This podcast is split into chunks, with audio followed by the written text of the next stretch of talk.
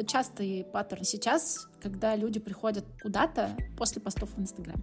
И первая моя мысль была, блин, яхтинг, это же так дорого. Нет, наверное, на этом стоит даже сделать акцент, что путешествие на яхте — это доступный вид отдыха. Это не так, что тебе нужно быть миллионером, у тебя должна быть э, огромная яхта, красивые барышни, шампанское, которое льется с утра до вечера. Я это называю этипачмаком. Ну, в общем-то, это буек в форме треугольника. Показ Jacquemus который был тоже на лодках, вообще-то был фантастически прекрасен. Когда-нибудь, возможно, мы к этому придем. Это будет самая fashion просто гонка ever у меня, правда, был запрос на комьюнити, на общение, на новых людей. У меня был запрос на новую информацию. Так родилась идея с походом. Сила ветра, сила территории. Возможно, я найду еще какую-нибудь силу. Я больше про туфли на каблуках и сумочки, чем про рюкзаки, трекинговые ботинки, трекинговые штаны. Шопинг был глобальный. То есть ты идешь, вокруг тебя красивые деревья, красивый лес, невероятный запах, малина на кустах, смородина на кустах, и ты просто шарашишь. На невероятной скорости рюкзак, устал, палки, бежишь, еда — отдельная тема. Рисовая каша на кокосовом молоке, между прочим. Голубика из стакана с видом на горы, книжкой в руках, вот это звучит вкусно. Вообще-то это глупо, что тебе нужно уйти в горы, чтобы выключить уведомления.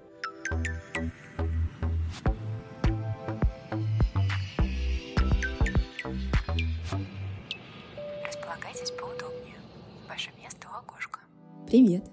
Меня зовут Анастасия Фролова, и это первый выпуск подкаста «Место у окошка». Вместе с гостями мы будем обсуждать путешествия и истории из поездок, делиться подсказками и просто полезной информацией, связанной с тем или иным опытом или локацией. Если вам понравится этот выпуск и проект в целом, то самой лучшей благодарностью и поддержкой будут упоминания в соцсетях и рекомендации друзьям. Оставляйте оценки и отзывы в Apple подкастах, ставьте сердечки в Яндекс Музыке. Любая обратная связь от вас очень важна. Я всегда пропускала мимо ушей такие просьбы, но сейчас, будучи на стороне создателя, а не слушателя, поняла, какую важную роль это играет в продвижении проекта. Наш сегодняшний первый выпуск задумывался как тестовый, но получилась настолько увлекательная беседа, что было решено его выпустить. Заранее прошу не судить строго, записывали мы его достаточно спонтанно. В этом выпуске мы с моей гостьей поговорим про занятия яхтингом силы ветра и развеем миф о том, что это недоступно, сложно и дорого. А также расскажем вам про опыт похода в горы в Карачаево-Черкесии с командой проекта «Сила территории». Как собраться в поход, из чего состоит маршрут, Стоящий ли это опыт и почему вообще возникает запрос на такой далекий от комфорта вид отдыха? Ну что, начинаем? Сегодня мы записываем первый выпуск. У меня в гостях моя подруга Инна Галиахметова, директор по продукту самой крупной в России люксовой ресел-платформы Аскели. Инна, привет! Привет! Расскажи, что такое Аскели и какую роль ты там исполняешь? Аскели, как ты правильно уже сказала, это самая крупная ресейл-платформа в России. На нашей платформе пользователи могут разместить свои вещи, а другие пользователи их купить. Мы со своей стороны гарантируем, что это всегда будет оригинал и всегда вещь, которая приедет к пользователю, будет соответствовать тому описанию, которое продавец опубликовал. Что не может быть такого, что продавец написал, что сумочка в отличном состоянии, у нее идеальные уголочки, а в реальности он просто выбрал такой цвет, сфотографировал вещь, а приехала вещь в хорошем или удовлетворительном состоянии. Мы на своей стороне все проверим, все посмотрим. И у нас есть эксперты, которые проверяют каждую вещь на оригинальность. Mm-hmm. У нас большая база знаний, как определить, что вещь оригинальная, угу. благодаря которой мы можем э, с стопроцентной уверенностью говорить, что это оригинал или подделка. То есть вы такие гаранты качества? Да, мы на свою сторону забираем гарантию того, что вещь, которая доедет до покупателя, это вещь, которая оригинальная. Это главный просто страх э, всех, кто покупает, например, на том же Авито, да. что вещь, которую они купят за несколько сотен тысяч рублей, она в реальности приедет к ним неоригинальная что к ним приедет фейк, что это приедет реплика, подделка. А что конкретно входит в твои, в твой пул задач внутри компании? Я занимаюсь тем, что делаю жизнь наших пользователей лучше. Я занимаюсь тем, что мы с командой, командой продукта, разработки, дизайнерами, фаундерами понимаем, что нашим пользователям не хватает на нашей платформе, какие у них еще есть незакрытые потребности в целом э, в сфере моды, и принимаем решение относительно того, какой функционал нужно создать или доработать, чтобы им было удобнее покупать на платформе или находиться на платформе или вдохновляться фэшном на платформе. Да, но сейчас платформа максимально удобная, то есть спасибо, можно сказать, за это тебе. И нашим фаундерам. Я немножечко хочу ввести предыстории, как мы с Инной вообще познакомились. Мы познакомились на регате «Силы ветра», и э, для меня это был первый опыт регаты, и вообще первый опыт такого достаточно некомфортного вида путешествия. Но зато это заставило сфокусировать внимание на красоте вокруг и просто познать абсолютно другой вид э, поездки. Регата — это когда 40 30 лодок собираются вместе, они следуют по какому-то маршруту, соревнуются между собой и э, очень много времени проводят за нетворкингом, за э, квестами, походами, общением. В общем, это очень классное приключение. Но сегодня не обо мне. Для меня это был, конечно, первый опыт, и я там была новичком, но Инна была абсолютно не новичком, и она приехала туда уже сознанием дела, потому что давно занимается парусным спортом. И о чем я хотела бы сегодня поговорить, как ты вообще к этому пришла? Что тебя сподвигло попробовать такой, а сейчас уже более распространенный, но раньше практически никто не знал ни о силе ветра, ни, в принципе, не увлекался яхтингом. Как ты решилась попробовать? С кем ты, может быть, туда пришла вместе? И расскажи вот просто про твой путь, как ты а, увлеклась, как то туда погрузилась, и э, я знаю, что ты до сих пор увлеченно им занимаешься. В общем, очень интересно послушать. Пришла я туда... В каком году был карантин? 20 мне кажется. Пришли мы туда в 20 году с моими друзьями. Еще все было закрыто. Единственное, что можно было поделать, на тот момент, потому что кафе были закрыты, музеи были закрыты, кинотеатр, все было закрыто. То есть единственное времяпрепровождение возможное — это встретиться с друзьями дома, на улице ничего доступного. И мне кажется, что это частый паттерн э, сейчас, когда люди приходят э, куда-то после постов в Инстаграме. Это правда. Это правда. Одна из моих подруг, э, собственно, она нами была на регате, увидела у кого-то в Инстаграме, в сторисах или в постах о том, что ребята вот э, ходили в Строгино покататься на яхтах, и предложила нам.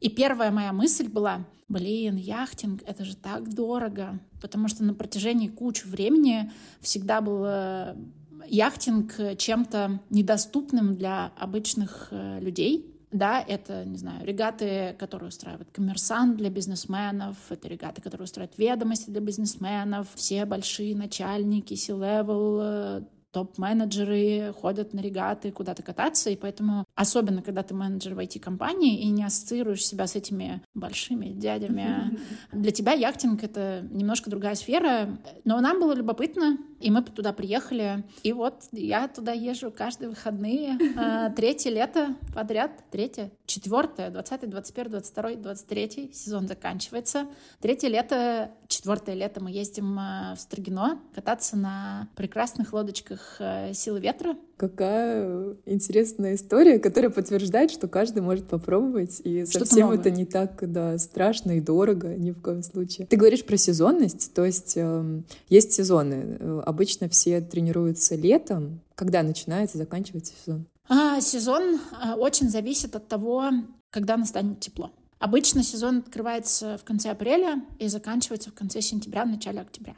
Ну, то есть, когда градусов 12-15, эм, э, сезон начинается, да, уже нет льда, уже все растаяло, и уже комфортно находиться на воде. Понятно, что э, начало сезона значимо отличается от э, жаркого июля, да, май — это не самый комфортный месяц для того, чтобы заниматься яхтингом. Это холодно, идет дождь, достаточно сильный ветер. Ну, сильный ветер, конечно же, это кайф, когда ты на лодке. Но оверолл э, находиться на воде в 15 градусов, когда на тебе три слоя одежды, шарашит ветер, ты ничего не видишь, потому что идет дождь, это не самые тепличные условия. Но при этом для меня это всегда такой заряд драйва, особенно если даже в такую погоду есть сильный ветер, а, что выходя с тренировки, я чувствую себя счастливым человеком. Но сказать о том, что сезон прям заканчивается в октябре нельзя, потому что есть возможность поехать в Сочи.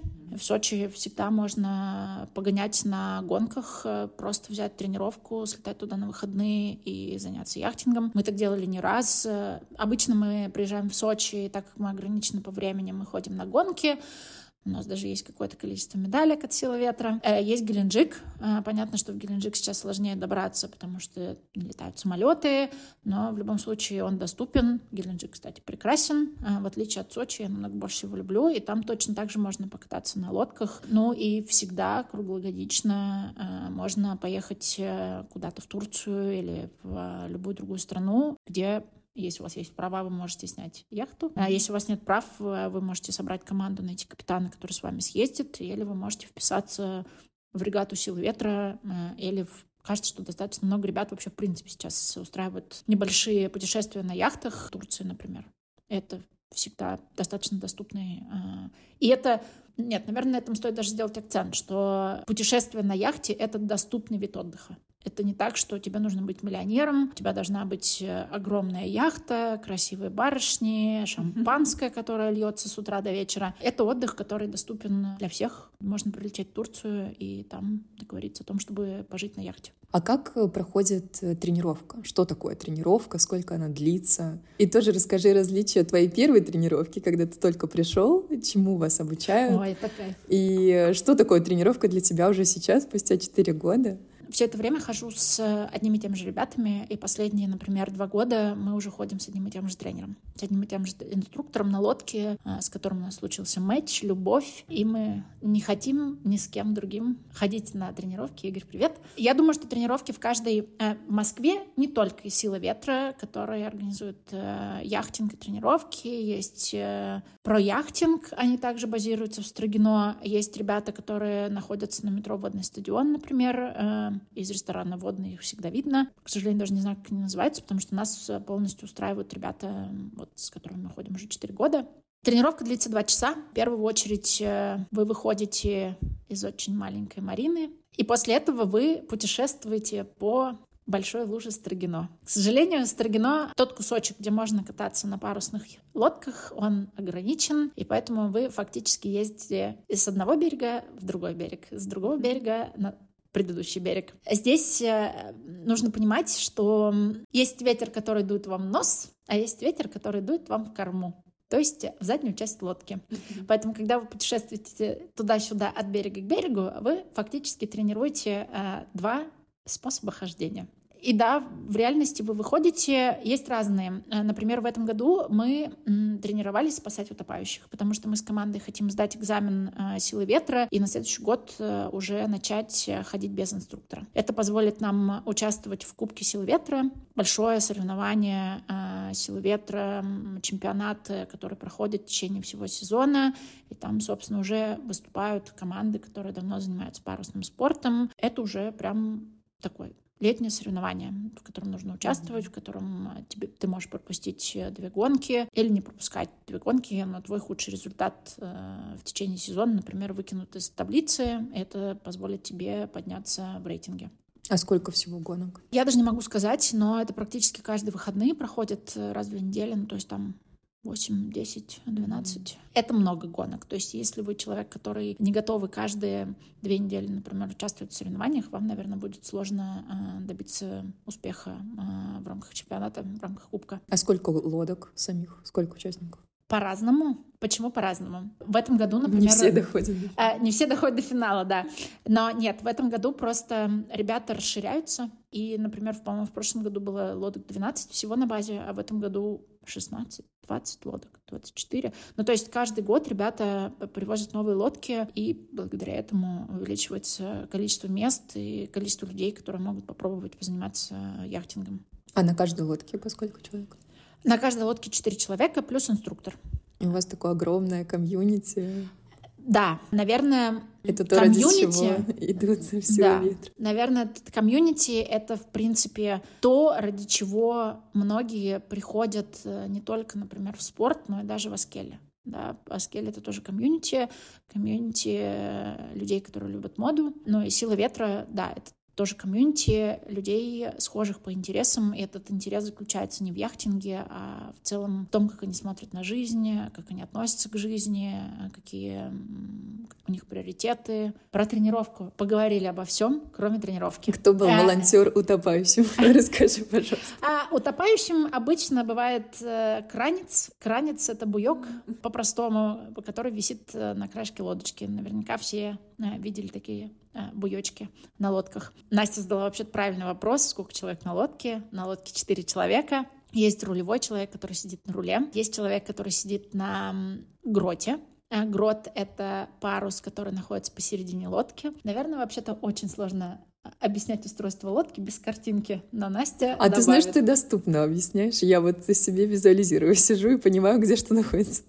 Да, но ты была на лодке. В общем, есть гротовый, он сидит на среднем парусе, есть э, маленький парус относительно маленький парус э, спереди лодки, это стаксель, на нем тоже сидит человечек. Есть человечек на подмоге, который иногда скучает, но, в общем-то, есть еще третий парус на лодке, он называется генакер или спинакер, э, в зависимости от того, как он устанавливается, и на нем тоже сидит брасовый. Он управляет большим третьим парусом, когда его ставят.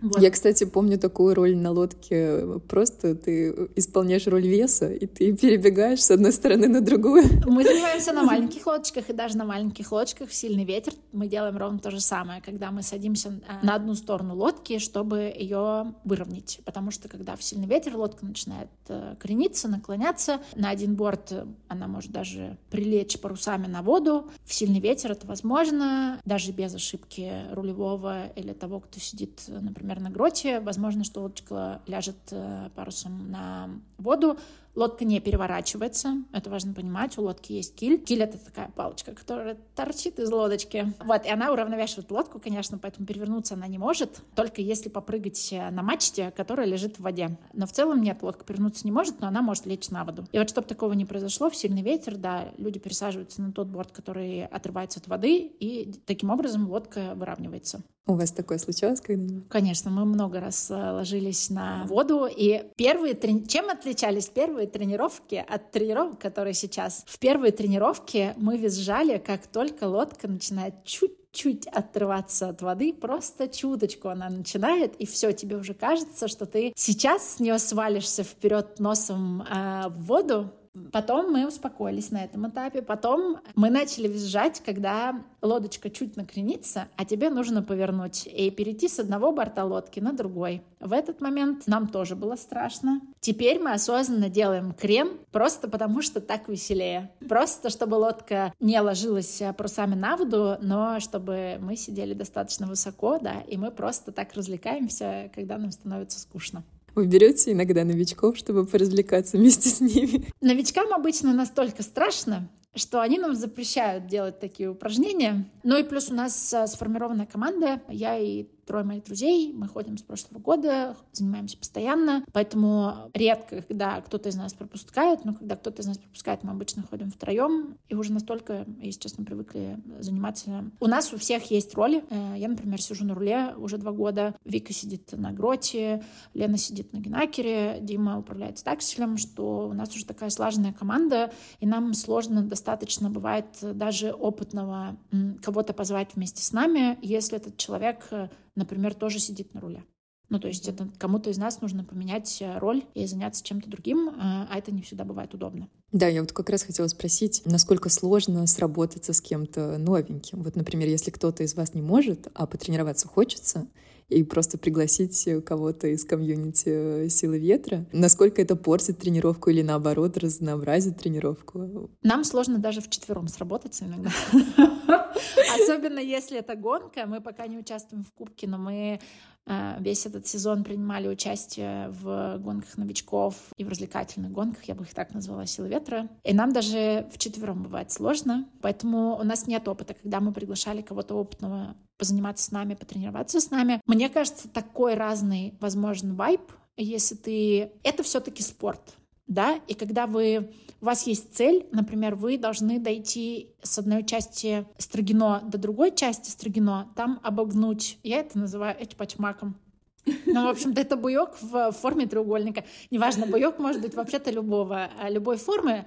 А, мне нравятся эти пачмаки. Вот, что тебе нужно дойти до пачмака и обогнуть, например, а, его и поставить после этого генакер. И у вас есть цель. Вы к этой цели идете, и ваша задача выполнить ее без ошибок. Конечно, когда вы вместе тренируетесь уже несколько лет, вы понимаете, как кто себя может повести, какая может быть реакция, и у вас есть ожидания друг от друга, которые сформировались в команде, да, вот наш собственный вайб выполнить задачу, мы хотим ее сделать качественно. Поэтому, когда мы могли бы позвать другого человека, кажется, что двух часов недостаточно для того, чтобы сработаться, а не то, чтобы начать э, взаимодействовать друг с другом так, чтобы все понимали, как кто работает. Поэтому разовая тренировка, когда у вас есть, не когда вы случайно собрались и у вас у нас был период, когда мы, например, в 2021 году, когда мы просто арендовали 3-4 лодки. Вот нас ходило 12 э, э, человек, например, да, на тренировку, 12-14 человек на тренировку. Э, ходили, на тот момент я работала еще в Одноклассниках, у нас супер команда, там была именно вот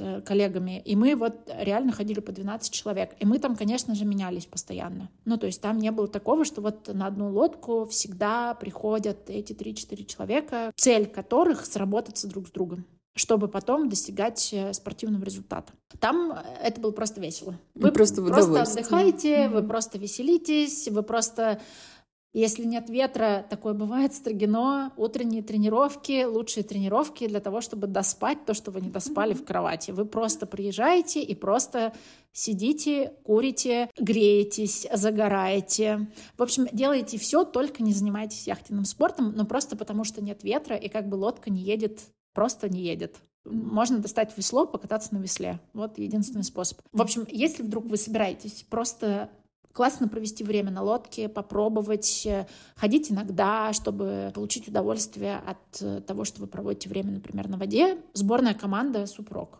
вообще. Новенькие, не новенькие, это достаточно просто научиться что-то делать на лодочке. Классные инструктора, я уверена, что во всех школах классные ребята работают, которые объясняют, что нужно делать, и вы получите удовольствие от проведения времени на лодке. Но если вы уже хотите достигать каких-то результатов, э, то так, конечно, сложнее. Когда к вам придет новичок, например, вы хотите тренировать спасение утопающего быка, и вам для этого нужно четко выполнить э, несколько действий, а человек будет не понимать, что происходит. И вам нужно будет в процессе объяснять ему, что нужно делать, и ваше ожидание, например, что вы сделаете там за 30 секунд, вдруг становится тремя минутами.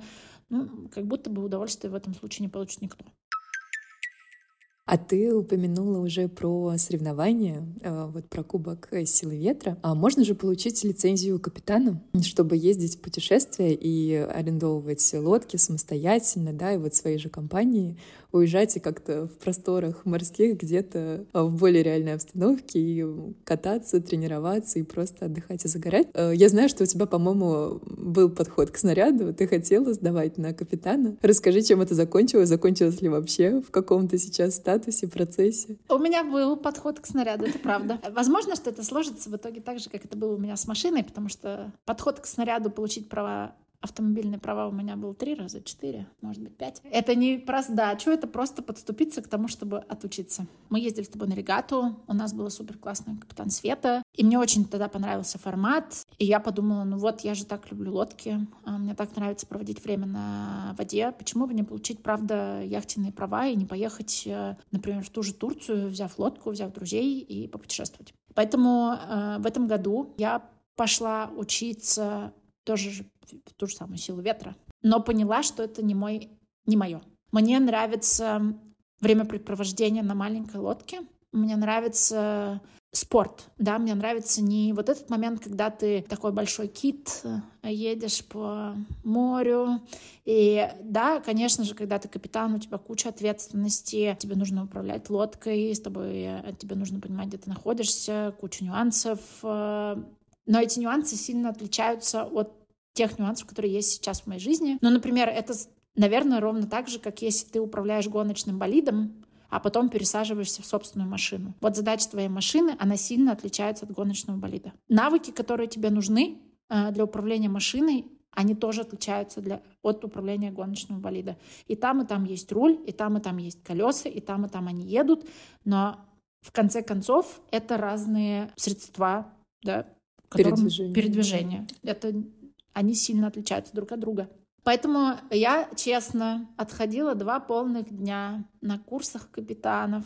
И когда на второй день мы начали смотреть в карты и с помощью циркуля, линейки, меридиан, широта, долгота, в общем-то, во мне начали всплывать географические флешбеки школы, и я поняла, что нет.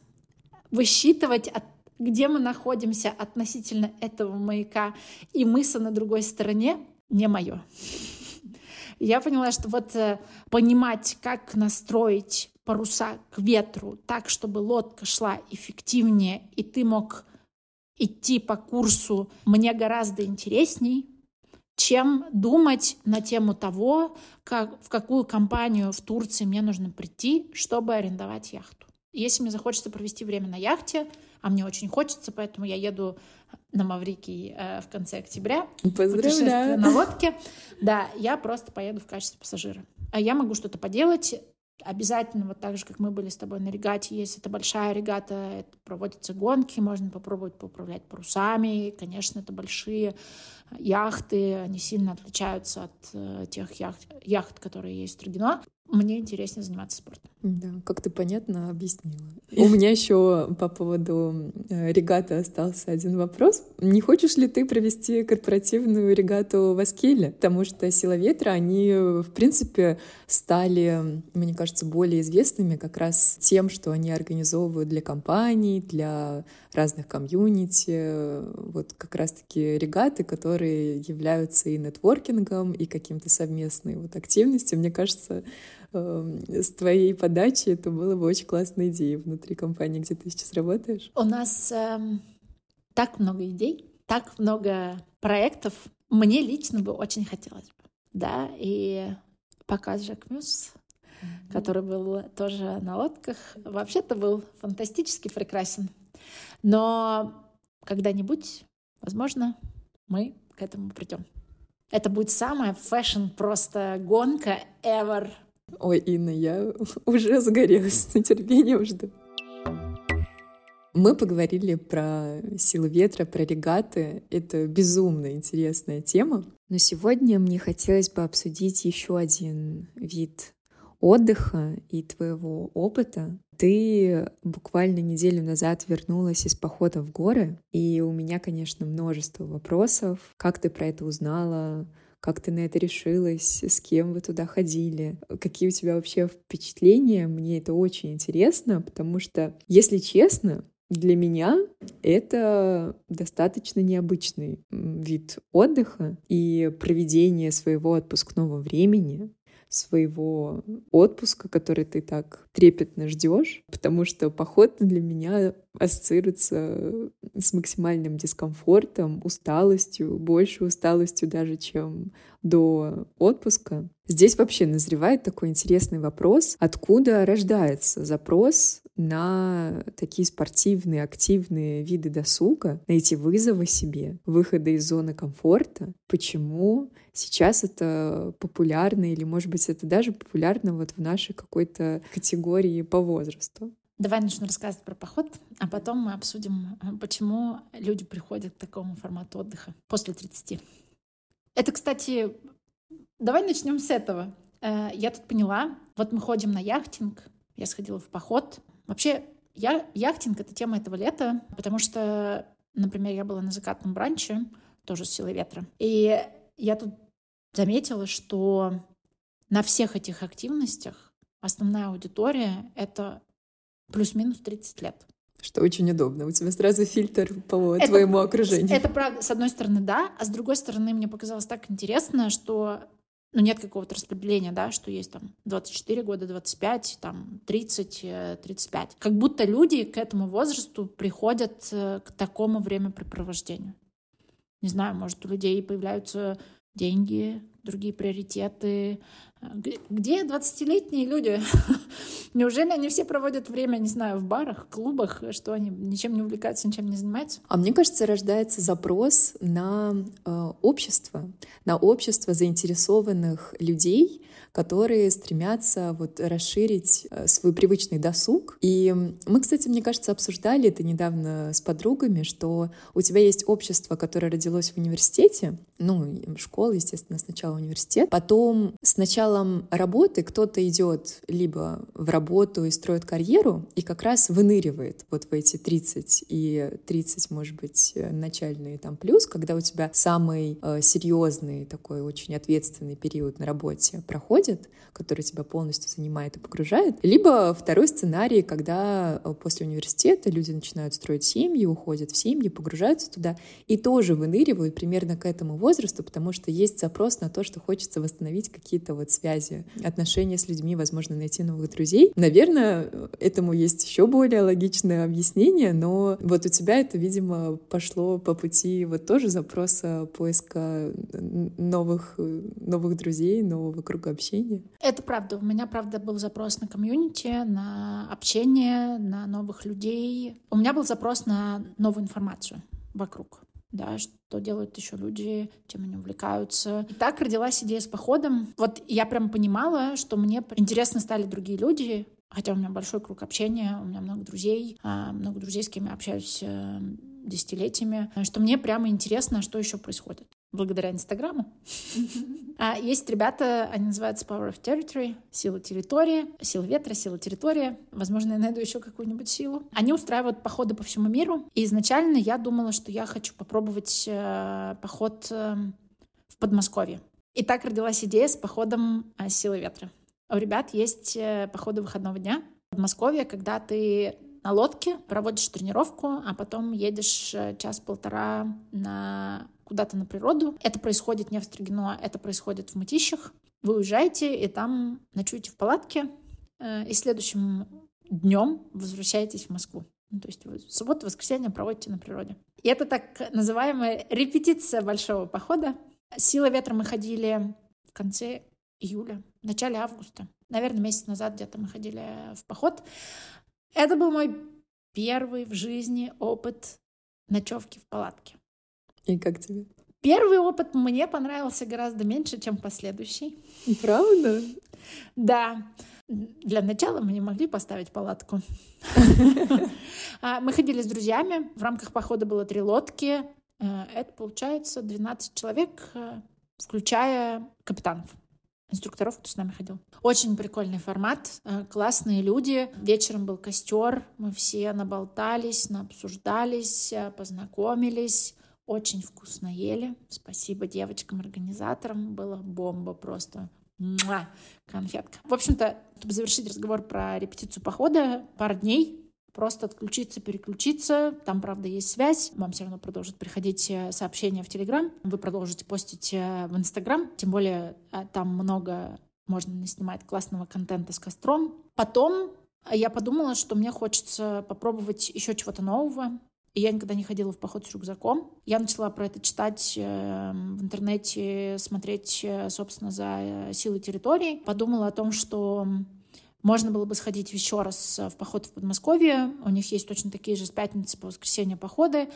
Один — это сплав по Волге, с Верхней Волги, а второй — это где-то в Подмосковье поход не очень большой со сталактитами. И я написала своей подруге, а, не хочет она составить мне компанию. А, Женя сказала, что сталактит — это не ее, и почему бы нам не пойти в поход э, в горы. А, она, правда, утверждает, что это была моя идея. Итак, мы выбрали чисто случайно в совпавшие даты Эмеретинские озера, которые находятся в Карачаево-Черкесии. И последний месяц готовились к этому походу. Э, я никогда не была в походе. Я больше про туфли на каблуках и сумочки, чем про рюкзаки, трекинговые ботинки, трекинговые штаны. Даже несмотря на то, что у меня есть яхтенная форма, в которой я занимаюсь, она все равно отличается от того, что нужно в поход, когда ты идешь э, в сентябре на 4 дня. В общем-то, шопинг был глобальный. Были закуплены брюки, куртки, носки, белье, ботинки. Вам собрали какой-то чек-лист? Да, это классно, что ребята дают э, обязательно список того, что вам нужно с собой. Соответственно, если люди ходят в походы, скорее всего, у, него, у них есть большая часть списка. Я покупала все. Все, кроме одной куртки и мембранных штанов. Все остальное я купила. Там реально, наверное, позиции 25. С ума сойти. Да. И все это должно вместиться в рюкзак? Или ты все это надеваешь на себя? Эм, что-то ты надеваешь на себя, что-то ты несешь в рюкзаке. Этот формат с ребятами позволяет тебе пойти в поход с, в первый раз и в целом пойти в поход, если у тебя нет основного снаряжения. Они дают рюкзак, они дают палатку, они дают спальники, они дают все пенки, и плюс все, что нужно общее для лагеря, они все это дают. То есть котелки, посуда, они все это выдают. Даже несмотря на то, что я хотела бы продолжать, не то, чтобы мне э, нужна палатка. Ну, ну, я не буду ее ставить по центру своей кухни и такая, м-м, переночую сегодня в палатке. Поэтому последний месяц я провела а, в формате закупки. Не хочу обидеть людей, которые ходят в походы, но походные вещи выглядят ужасно. Настя смеется. А, я думаю, что Настя со мной полностью согласна. Это кому-нибудь бизнес-идея. Не занятая ниша. Делайте стильную форму для похода. Это правда. Почему все э, флиски должны выглядеть нет, есть прекрасный магазин Пик, и там очень красивые флиски. Но очень дорогие, возможно. Э, даже вопрос не цены, а вопрос в том, что обычно красивая флиска очень объемная. И, например, классные трекинговые штаны тоже будут объемными, потому что там они модные, на них какие-то элементы, они могут быть широкими. Когда ты несешь рюкзак, тебе не нужна объемная флиска. Тебе нужна флиска, которая тебя греет, и занимает очень мало места. А еще желательно, чтобы она была очень легкая. Каждая вещь в рюкзаке добавляет тебе веса на спине. Сколько весит вообще рюкзак? У нас было 65 или 75 литров. Мы, если честно, не взвешивали. Ребята мне сказали, что у меня вообще-то очень легкий рюкзак. Э, была гипотеза, что это 10-12 килограмм. Но когда ты не привык носить э, ничего тяжелее макбука, угу. то э, вес ощущается. А проверяли ли вообще вашу физическую подготовку? Потому что не каждый с этим справится. И ну вот даже тащить на себе 15 килограмм 4 дня — это большое испытание. Это правда. У ребят есть эм, небольшое собеседование с проводником. Он звонит и общается с тобой, чем ты занимаешься, какая у тебя спортивная подготовка. Ну и, кажется, в целом на меняемость э, с вами разговаривает. Это поход выходного дня, в который я ходила, и он считается бэби-маршрутом. А, для меня это был ни разу не бэби-маршрут, но в целом он достаточно простой, это правда. Вся группа справилась, э, все дошли, куда мы шли. Такого, чтобы кто-то сел и сказал, нет, я бы дальше не пойду, не было. Но у меня была попытка. Но там было так красиво, мне так хотелось посидеть на этом озере и не тащиться куда-то наверх. Ну, то есть это было связано не с тем, что я уже не могла, а это было связано с тем, что мне хотелось чуть по-другому провести время, чем тащиться по курумам, э, по курумнику куда-то наверх. Курумник, расскажи-ка. Я знаю, но, возможно, я Куру... знаю от тебя. Курумник — это навал камней. Очень много камней, по которым тебе нужно прыгать, идти и перешагивать, э, чтобы дойти до какой-то цели. Мне не понравилось. Вот это мне... Подниматься вверх — окей, спускаться вниз — окей, прыгать по камням — не мое. Вот это я точно поняла. А еще я вынесла с этого похода, что если что-то не хочется, не надо. Не надо, потому что потом встретиться на пути курумник, ты туда не хотел, тут курумник, и ты не надо. Просто попортишь себе нервы. А по поводу того, чтобы остановиться на озере и просто немножечко вдохнуть всю эту красоту вокруг, неужели это не закладывалось в маршрут? Это же такая важная часть э, и в твоих впечатлений, и, в принципе, восполнить э, силы э, такие ментальные, дух, душевные. Обязательно это было. Давай расскажу про поход. Давай. Какой был формат? Это поход выходного дня, он длится с четверга по воскресенье. У сил территории разные маршруты. Это, в основном это, правда, лето, лето заканчивается. А, у них э, много мест, куда ты можешь поехать э, в ПВД.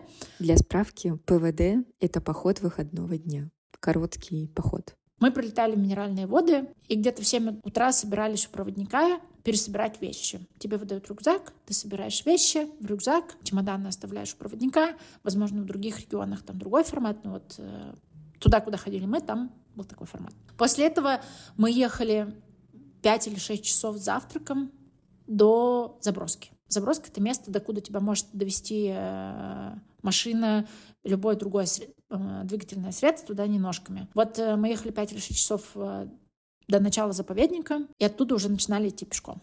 В первый день мы прошли 8,5 или 8,6 километров. Подъем высоты был 700-800 метров. Если честно, 4 дня э, казалось, что это целая жизнь, и у меня некоторые цифры уже, знаете, сбились э, с маршрута. Да, 4 часа. Сначала было очень непривычно идти. Во-первых, э, рюкзак. Конечно, рюкзак тебе некомфортно, тебе неудобно, ты еще не понял. Рюкзак регулируется, рюкзак должен висеть на косточках, есть правила по, тому, как его собирать, по тому, как он должен находиться на спине, чтобы ты его как можно меньше замечал. Ты идешь с палками? Да, ты обязательно идешь с палками, только с палками. Вот, соответственно, пока ты, значит, привык к этому рюкзаку, пока ты его как-то корректно повесил, эм, достаточно... Мне было достаточно тяжело в первый день, даже тяжелее, наверное, чем во второй и в последний, потому что непривычно, неудобно, ты идешь. Еще мы шли достаточно быстро, это было осознанно, потому что пока мы добрались до заброски, было уже понятно, что, скорее всего, мы дойдем в темноту. До первого места стоянки, что будет уже темно, мог начаться дождь, ставить в первый же вечер палатки в темноте в дождь с людьми, которые... Ну, я один раз в своей жизни ставила палатку, и в целом много народу было, но если не в первый раз, то во второй. То есть люди были неопытные, и наш проводник понимал о том, что нам нужно как можно быстрее дойти. И это, наверное, минус, потому что для меня это была самая красивая часть похода. Это поход вверх, то есть э, поход вверх по лесу. То есть ты идешь, вокруг тебя красивые деревья, красивый лес, невероятный запах, малина на кустах, смородина на кустах. И мне очень хотелось рассматривать все вокруг, всю зелень вокруг, э, все растения. Еще тропа проходит мимо горной реки. Ну, конечно же, это фантастически. Этот шум воды постоянный, просто прозрачнейшая вода, деревья, все. И ты просто шарашишь на невероятной скорости. Рюкзак, устал, палки, бежишь. И, ну, никакого наслаждения, хотя для меня это была самая красивая часть маршрута. Но я думаю, что не все со мной согласятся, кому-то намного больше понравилось, например, наверху, когда мы поднялись на 2900. Но это правило, да? То есть все стараются следовать правилу, приходить в точку, где вы ночуете, до темноты. Да, потому что тебе, конечно, ставится намного проще до темноты. Ну и плюс это был первый день, все равно же непонятно. Группа только собралась, кто мы, что мы, как мы себя поведем, как мы пойдем. Потом... Расскажи про группу. А, да, это было забавно. Нас было 10 человек, 8 девушек, одна пара и два проводника. Очень необычно, все сказали, что это очень необычно, потому что на протяжении четырех дней, пока мы шли по маршруту, мы встретили всего несколько девушек. В основном группы были мужские, поэтому мы, конечно же, вызывали восторг у проходящих мимо, потому что, особенно если проходящие мимо не сразу замечали проводников, у всех было ощущение, что у нас группа девушек. А есть э, такие случаи, когда группы объединялись и шли потом вместе? А, возможно, есть, но мы ни с кем не объединялись. У нас все-таки была большая группа и очень суровый, но очень классный проводник. У нас было два проводника. Один проводник эм, вот основной, собственно, он автор маршрута Николай, второй проводник э, очень классный э, Слава, который готовил нам кофе каждый день. Николай вообще-то очень суровый. У меня, как у человека, который не был в походе, ничего не понимает в трекинговой одежде, приехал в спорт-марафон один день на каблуках, а другой день в леопардовой юбке, слишком сильно выделялась вообще-то на фоне покупателей типичных спорт-марафона. У меня было очень много вопросов о том, есть стеганые куртки, underwear, которые, да? Для меня понятная стеганая куртка — это Юникло. Все всегда да. носят Юникло. Да. Но не те, кто ходят в походы в Юникло холодно. В общем, я задавала очень много вопросов Николаю. Николай их не одобрял. Николай сказал, что куртка Юникло — это ужасно, плохо. Он сказал гораздо больше слов. Но смысл был примерно такой. Он был а, прав? Да. А, потому что то, что я в итоге купила нормальную куртку, меня спасло. А сама группа с кем вы пошли? Кто подобрался. Это же тоже такой риск, с кем ты там окажешься. У нас сложилась, правда, классная группа. Были девочки-архитекторы, была девочка-фотограф, была девочка, она работает в Росатоме закупками.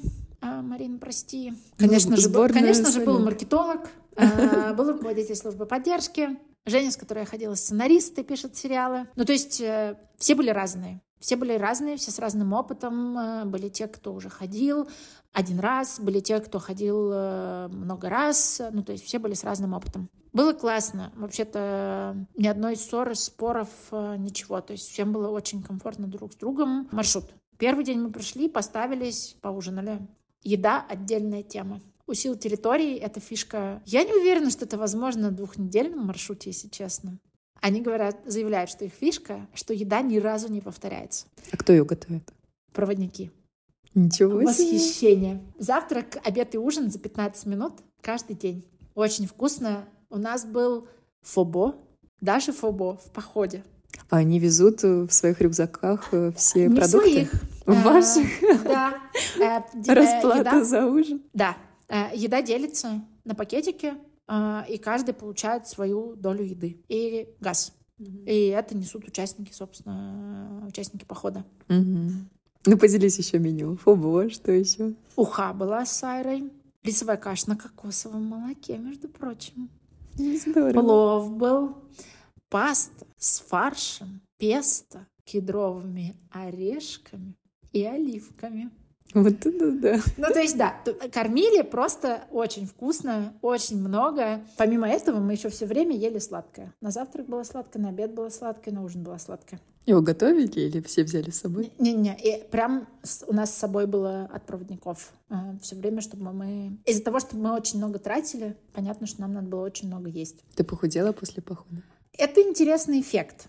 В походе я ела больше, чем я ем обычно, в принципе. И это было связано и с тем, что нас кормили, да, не- мне, мне самой не нужно было готовить. Например, я никогда не завтракаю, в принципе, не люблю завтракать, но там... И еще это было интересно, да, то есть, когда тебе говорят, что тебе в походе сделали рисовую кашу на косовом мол- молоке, тебе все равно интересно ее попробовать. Второе, что ты тратишь очень много энергии. Потому что даже если мы во второй день, возвращаясь к разговору про маршрут, прошли всего 3 километра, но там 450 метров набор высоты, это все равно тяжело, да, ты все время идешь вверх. Плюс ты все время на природе. На природе, в принципе, не знаю, кстати, почему, очень интересно, люди хотят больше есть. Но ты тратишь, поэтому ты, наверное, физически не можешь поправиться, когда у тебя нагрузка с привычной московской от места до места доехать на такси вдруг внезапно вырастает, не знаю, в два, в три раза, даже с учетом того, что я занимаюсь достаточно активно и яхтингом, и спортом, и балетом, нагрузка все равно колоссальная. Мы, мы столько не ходим в Москве. Даже когда вот мы нахаживаем шаги 10 километров в день, это другие 10 километров. Они значимо отличаются от того, что ты все время идешь вверх. Я не поправилась, я не похудела, но я вернулась в Москву, и мне и я пытаюсь вернуться к обычному своему питанию. Хочется больше есть? Постоянно.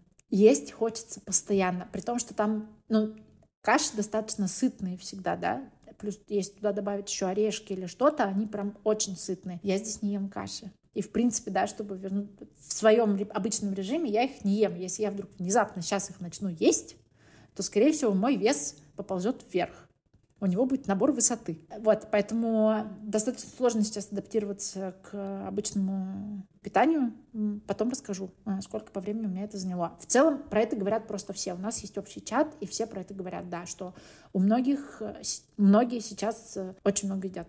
Едят э, не как обычно не ели до того, как ушли в поход. Ну, это нормальный эффект, это Да, да, все да, это да. знают. Кажется, кажется, что можно э, поправиться не от того, что есть в походе, а от того, что ты приедешь с похода и продолжишь есть. Ну, в общем, второй день у нас был э, набор высоты. Нам очень повезло с погодой. У нас был Experience 360 на полном серьезе. В общем, в первый день было все просто нормально с погодой. Вечером заморосил чуть-чуть дождик. На второй день э, было так тепло, что мы покупались в водопаде. В горном очень классно. Было уже прохладно, все-таки осень, было градусов 20, наверное. Но из-за того, что ты все время идешь, тебе все время жарко. Это, кстати, было для меня удивительно. И вот это отличие от прогулки в Москве, что в Москве, когда ты гуляешь 10 километров, у тебя нет такого ощущения, что тебе жарко, все время жарко. Когда ты идешь в горах, на тебе даже будет надета очень тонкая футболка, просто ты идешь в футболке. И на улице будет не очень жарко, тебе будет жарко, потому что ты вот идешь с такой скоростью и вот с наборами высоты, с какими-то препятствиями. Поэтому сентябрь, наверное, даже более комфортный э, месяц для походов, чем июль, когда жара. Сейчас мы дойдем до последнего дня и решим, было ли это комфортно. В общем-то, да, было э, тепло, э, мы чуть-чуть искупались. Понятно, что горная река, горный водопад — это 6 градусов, и ты в нем не можешь поплавать, попрыгать, ты просто в него забежал и выбежал. Но так как тебе уже жарко, ты уже не был в душе, потому что ты в походе, тебе уже очень хочется воды, а это всего лишь второй день. Так как это заповедник, а, там а, официальные стоянки. Официальные стоянки, а, там даже есть деревянные поддоны, на которые можно разместить палатку гораздо более комфортно, например, чем на кривой земле. Мы пришли на официальную вторую стоянку, и план был такой немножко отдохнуть. У нас был достаточно расслабленный день, уже не нужно было никуда спешить. И эта стоянка у нас была на две ночи. Мы могли комфортно провести время и потом подняться еще выше на озера перед ужином. Но так сложились обстоятельства, что где-то после четырех часов начал приходить туман, и к вечеру уже туман был настолько плотный. Мне кажется, что мы вот это так и не узнали, но мне кажется, что это не туман, это, знаете, когда в горы спускаются облака. Вот кажется, что это было именно оно, да. что это не туман от воды или от низа, а что это именно ты уже на такой высоте, где уже... Да, вот бы с облака. высоты посмотреть. А не было ни у кого дрона. Был, но мы еще не видели, что там записывали. Возможно, вы увидите там облака. Я надеюсь. Да, и, в общем, опустился туман, поэтому мы провели классное время в лагере. Лагерь находился недалеко от э, поля с э, черникой. Я лежала, читала книжку с видом на горы. Это фантастически, конечно. Про это прикол. Мы отключили связь на авиарежиме где-то на подъезде к заброске, потому что там уже не было связи вообще. Я несколько дней ловила себя на том, что когда я открываю телефон, Первое, что я делаю, я открываю Телеграм на автомате. Нет связи, нет уведомлений. Я даже не задумываясь, смахиваешь э, телефон и нажимаешь Телеграм. И я только к концу похода перестала это делать. И открывала телефон и принимала решение, куда мне нужно зайти. Например, сфотографировать или книжку открыть, или что-то записать. А первые разы, первые дни просто открываешь, нажимаешь Телеграм. Просто на автомате. Это, мне кажется, у всех эта проблема распространенная. И как хорошо, что есть возможность как раз от этой привычки немножко отделаться, хотя бы на время. Как минимум ее заметить да. о том, что ты так себя ведешь. Ты поменяла твое поведение с всякими приложениями? Ты встала ли ты ограничивать себя в том, что ты не так много проводишь времени в соцсетях? Я чуть по-другому перефразирую этот вопрос, чуть более глобальным, который мне все время задают, перезагрузилась ли я. Перезагрузка подразумевает, что ты потом какие-то вещи, например, можешь с нуля да, начинать делать по-другому. Я про это думала, и я ожидала, что я приеду из похода, перезагрузившись, я поняла, что к тому моменту, когда я ушла в поход, я была настолько уставшая, что мне не удалось перезагрузиться, но мне удалось поставить на паузу. Но когда ты возвращаешь, э, нажимаешь на play после паузы, все твои паттерны, они остаются примерно такими же, как они были до того, как ты остановился. Поэтому я уже сейчас, мы вместе с Женей, подружкой, с которой я ходила, собственно, в поход, уже рассуждаем, обсуждаем, когда и куда мы можем пойти в следующий раз, а, потому что опыт классный. И с точки зрения общения с людьми, и с точки зрения того, как э, красота вокруг а, тебя успокаивает, ты начинаешь чувствовать умиротворение. И все-таки отсутствие связи, э, хотя мы вот даже в походе это обсуждали, что Вообще-то это глупо, что тебе нужно уйти в горы, чтобы выключить уведомления. Это правда глупо. Ну, то есть выключи их просто на выходные, и ровно так же проведешь свой день. Но мне кажется, нет смысла себя заставлять выключать уведомления на выходные, потому что мы понимаем, что вот это решение выключить уведомления, поставить авиарежим даже на несколько часов, когда ты находишься в городе, кому-то, возможно, принесет удовольствие. Но, скорее всего, где-то на подкорке у тебя будет, а вдруг кто-то написал, а вдруг что-то произошло. И... Усиленное чувство тревожности. Да, и это усилие. Там нет этого усилия. И это самое главное, что там никто, ты сам себя не заставляешь это делать. И поэтому ты еще лучше отдыхаешь угу. от того, что ты понимаешь, что тебе ничего не придет. Как бы ты ни прыгал с телефоном, не поднимал его наверх в надежде, что, знаете, как на дачах иногда помаши вверху телефоном, mm-hmm. и связь появится. Вот для этого, для того, чтобы сейчас попробовать не просто поставить на паузу свою жизнь, а именно перезагрузиться, я бы хотела пойти уже на неделю или дней на 8, точно не на две недели. Две недели, мне кажется, я не смогу. Плюс две недели — это тяжелый, скорее всего, физический поход как минимум, потому что, очевидно, это больше вещей, больше еды, тяжелее рюкзак. Скорее всего, это еще и непростой маршрут, поэтому две недели сейчас не рассматриваю. Но неделю, да, неделю мы хотим. Возможно, вот мы сейчас думаем, Э, ребята еще пока не выложили планы на э, новогодние праздники, хотя у них есть просто привлекательнейшая Намибия на машинах. Звучит очень здорово. Да, а, вот. Но пока у них уже есть, например, э, корейская тропа в Турции в апреле-мае, да, на майские праздники звучит классно. Она еще легче с физической точки зрения, чем тот поход, который мы ходили. И она 8 дней, и она на море. Ну, то есть... Здорово. Все сошлось. А потом еще чуточку покататься на яхте. Да, но возвращаясь к походу, в общем-то, мы уже долго про него разговариваем. Наверное, не так интересно, э, как э, мы туда-сюда ходили. Я, наверное, расскажу про не самую простую часть — это спать в палатке. Я была удивлена, я выяснила про себя, что я не очень мерзлявый человек, хотя я очень переживала, что я замерзну.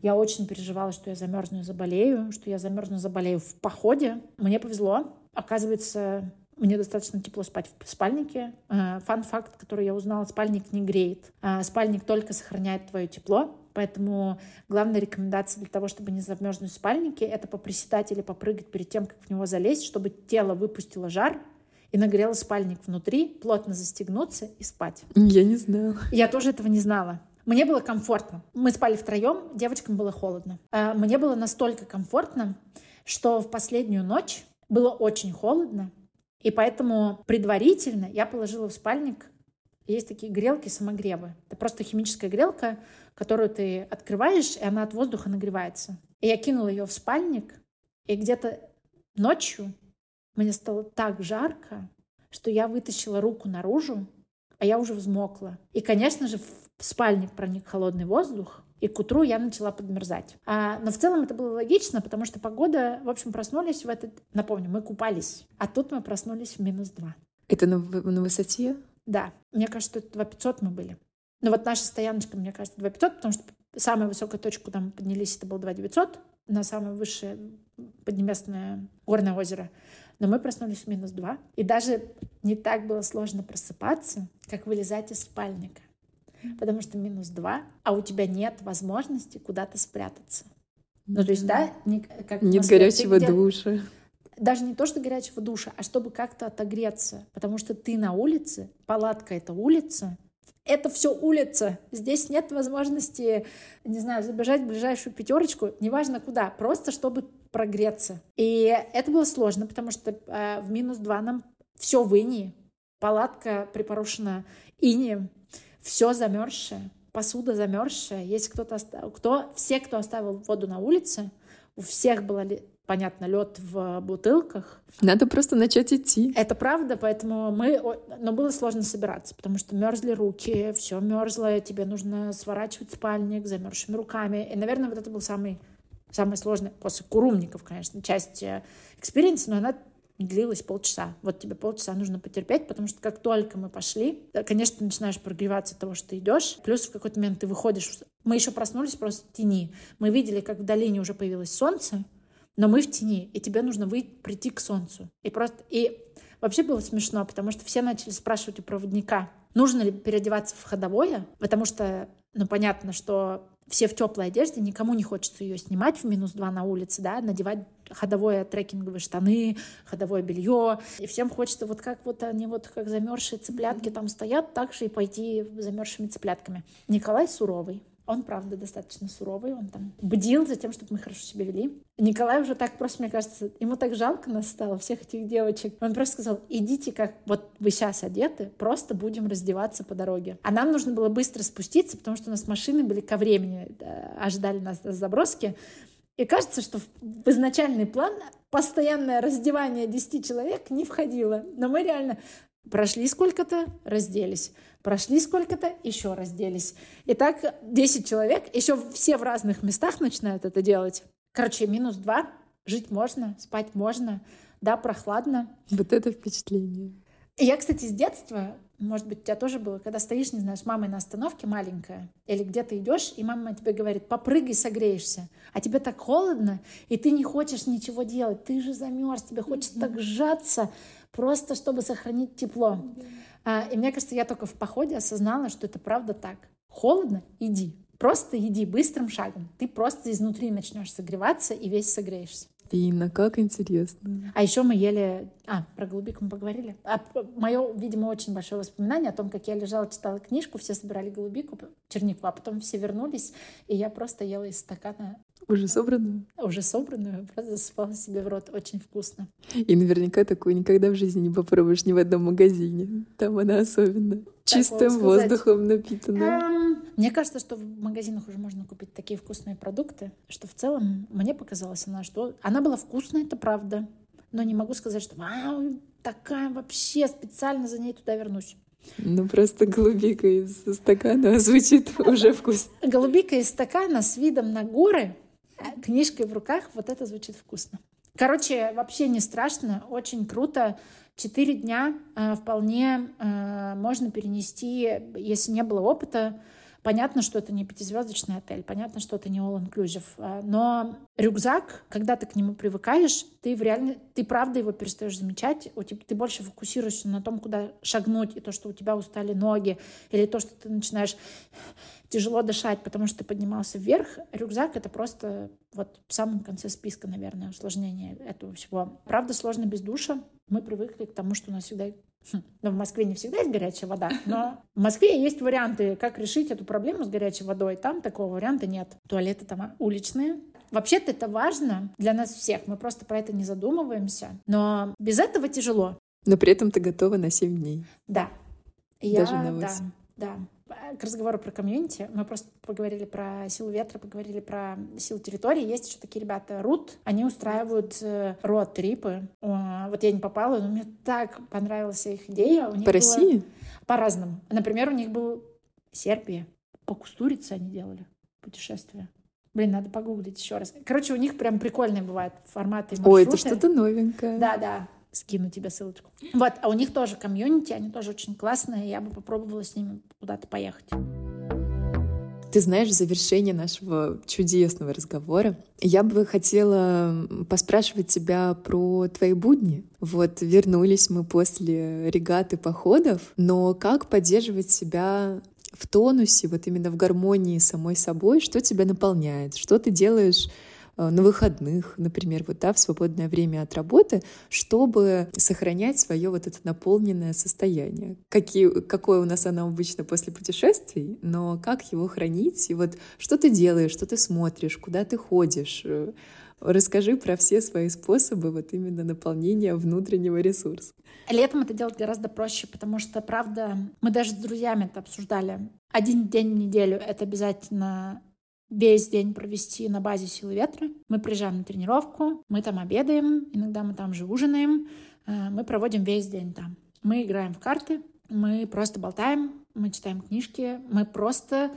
Это день, когда мы ничего больше не делаем. Прям день, когда мы полностью отключаемся, расслабляемся и весь день проводим э, на базе. Зимой этого нет. Пытаюсь вспомнить, что я делала прошлой зимой. Я активный человек. Я не могу сидеть дома вообще даже там, э, выходные провести вечер дома. Такое бывает очень редко. И обычно это... Я так делаю только, когда мне что-то нужно поделать по дому. Обожаю театры в Москве. Несмотря на то, что многие говорят, что индустрия пострадала, все равно можно найти что-то интересное. Выставки всегда на какие-то выставки. Это всегда интересно узнать что-то новое, посмотреть что-то новое. Обожаю экскурсии на выставках, э, слушать о том, что хотел сказать автор или что хотел сказать куратор выставки этой выставкой.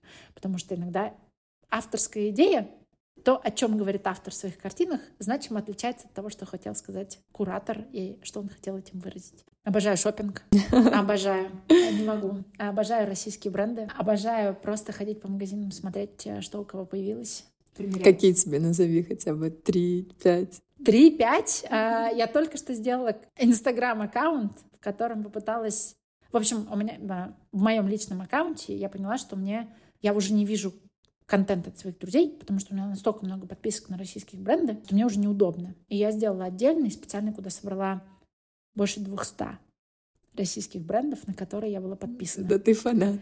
А я... я разделяю твою любовь, да, это правда. У нас так много качественной одежды, уникальной, интересной, и прям я всячески поддерживаю все наши и начинающие, уже давно существующие бренды, я с тобой полностью разделяю эту любовь. А если называть кого-то, Май 812 питерский женственный бренд. Это моя любовь уже много лет. Очень качественные вещи, ткани, то, как это они сделаны, и нет аналогов. Вот э, многие российские бренды, особенно большие, да, это калька, копия, попытка стать Зарой.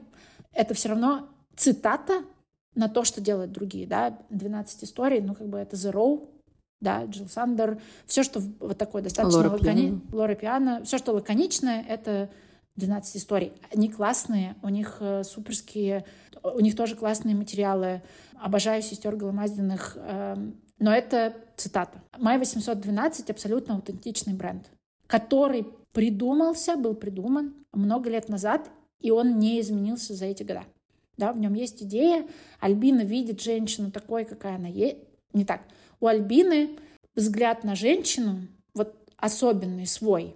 И она его выражает в одежде. И он аутентичный, и она его сохраняет из коллекции в коллекцию, из коллекции в коллекцию. И это очень классно. Очень люблю. А, всем советую посмотреть. Э, очень красивый бренд. Да, я оставлю все ссылки. Ушатава. Это моя любовь. Мне кажется, первая вещь из Ушатавы, которая у меня появилась, наверное, ну, лет шесть как минимум. Три. Да, лет шесть. Ну, то есть это было очень давно. У меня большая часть гардероба вот лет пять-шесть назад состояла только из Ушатавы. У них был один магазин в Москве. Он находился в садах Пекина? Да. Mm-hmm. Я прям помню.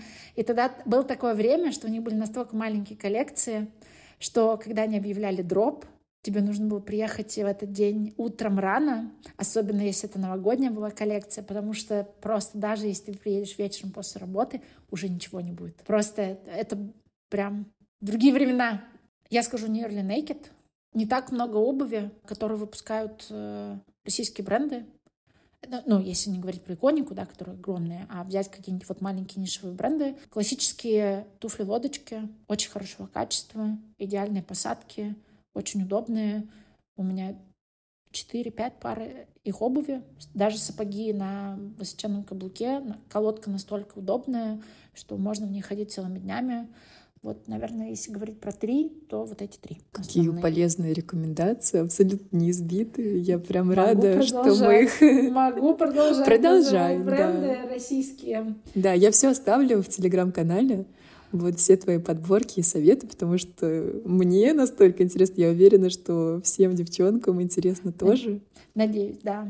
Я бы сказала еще про какую-то казуальную одежду, да, это многие знают шу, Шу большой старый бренд.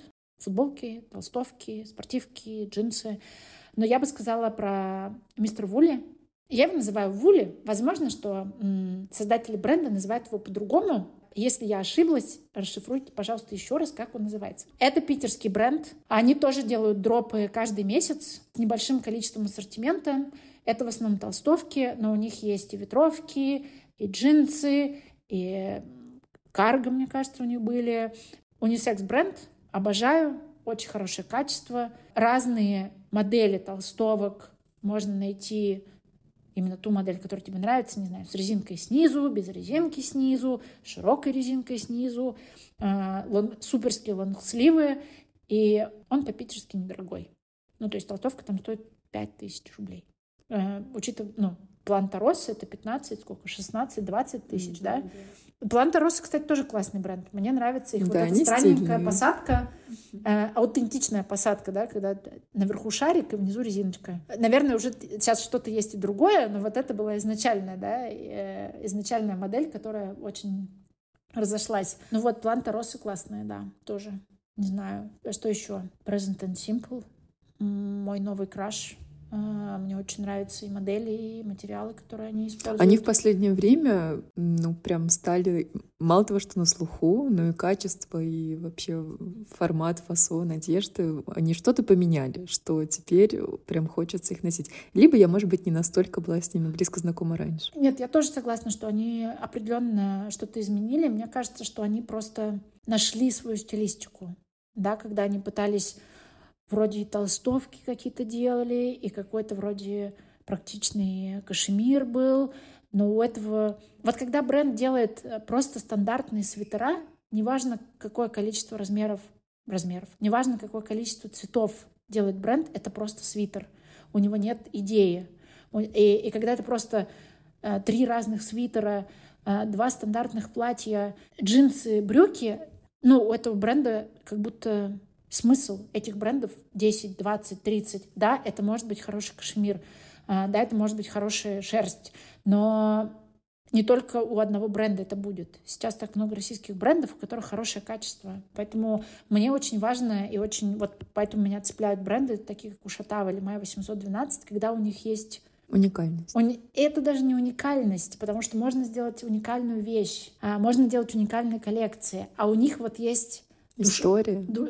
душа, да, которая из раза в раз, из раза в раз, и она формируется, появляется и проявляется, и она проявляется из раза в раз. То есть человек видит, что он хочет делать, и он хочет это транслировать. Вот это классно.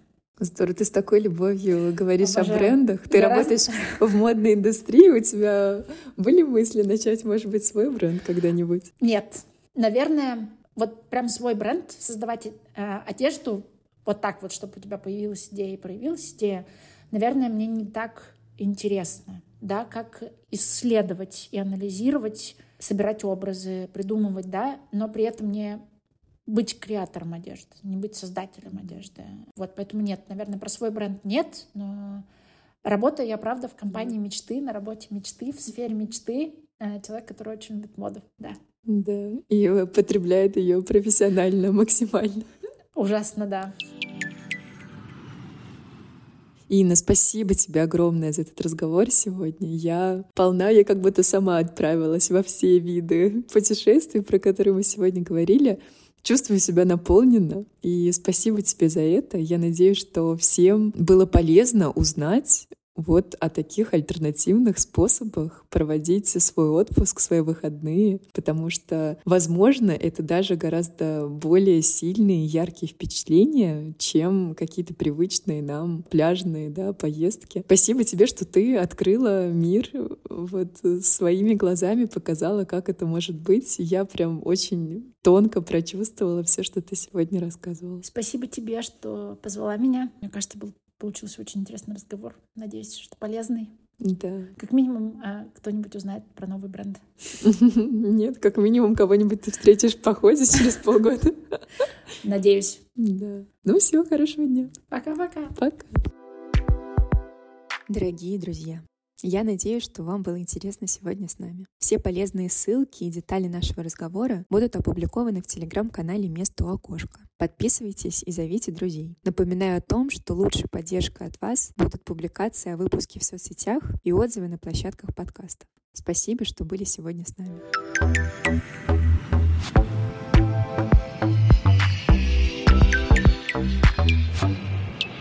Располагайтесь поудобнее. Ваше место у окошка.